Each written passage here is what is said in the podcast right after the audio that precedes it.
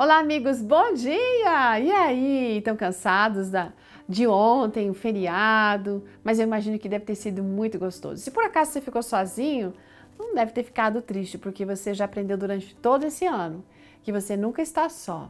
Você sempre tem a presença de Deus, não é mesmo? Hoje nós temos uma meditação que foi escrita pela Maria Aparecida de Lima Neves. A Maria, gente, ela é esposa de pastor jubilado, trabalhou por 35 anos servindo a igreja e tem um filho pastor também. E é uma história de milagre, gente. Olha, foi naquela terrível manhã, ela conta, no dia 2 de março de 2005.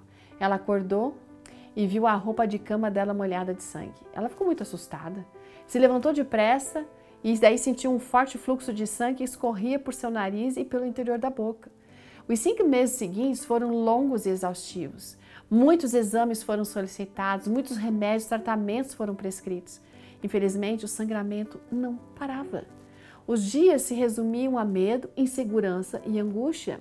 E ela precisava reagir, mas ela não tinha força mais, não tinha força alguma. Ela e o marido foram uh, a um dos melhores otorrinolaringologistas ali do estado onde eles moravam, e então ele agendou uma cirurgia. No dia marcado, ela teve uma surpresa inesperada. Avaliar, assim, ao avaliar os exames com atenção, o médico decidiu que não ia operar, porque ia ser perda de tempo. Ela não entendeu Ficou perguntando, mas como assim? Bom, ele falou assim: mesmo se eu operasse você, os seus vasos sanguíneos e veias se romperiam com facilidade, tamanha fragilidade que eles estão. Desculpe, minha senhora, mas não há nada que possa ser feito. Uau! Ela ficou muito perplexa e respondeu: Doutor, o senhor não pode fazer nada mesmo. Mas Deus pode. Se for da vontade dele, eu vou ficar curada.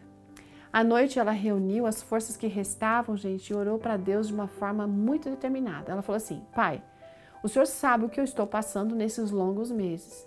Eu sinto a minha força indo embora, o medo e a angústia se apoderando do meu coração. O Senhor pode me dar paz, a paz que eu preciso. O Senhor tem a cura. O Senhor pode fazer o milagre que eu tanto necessito. Eu te suplico, meu Deus. Se meu Pai querido, se o Senhor crê que eu posso testemunhar a respeito desse milagre depois, então me dê a libertação e a cura desse mal que está me afligindo. Porque, Senhor, se eu não tenho mais o que realizar nessa terra, então eu peço que o Senhor abrevie minha aflição, pois eu não estou mais aguentando essa agonia. Então, gente, ela se entregou nas mãos de Deus e que fosse feita a vontade do Senhor. Já se passaram, ela conta aqui, 12 anos desde aquela oração.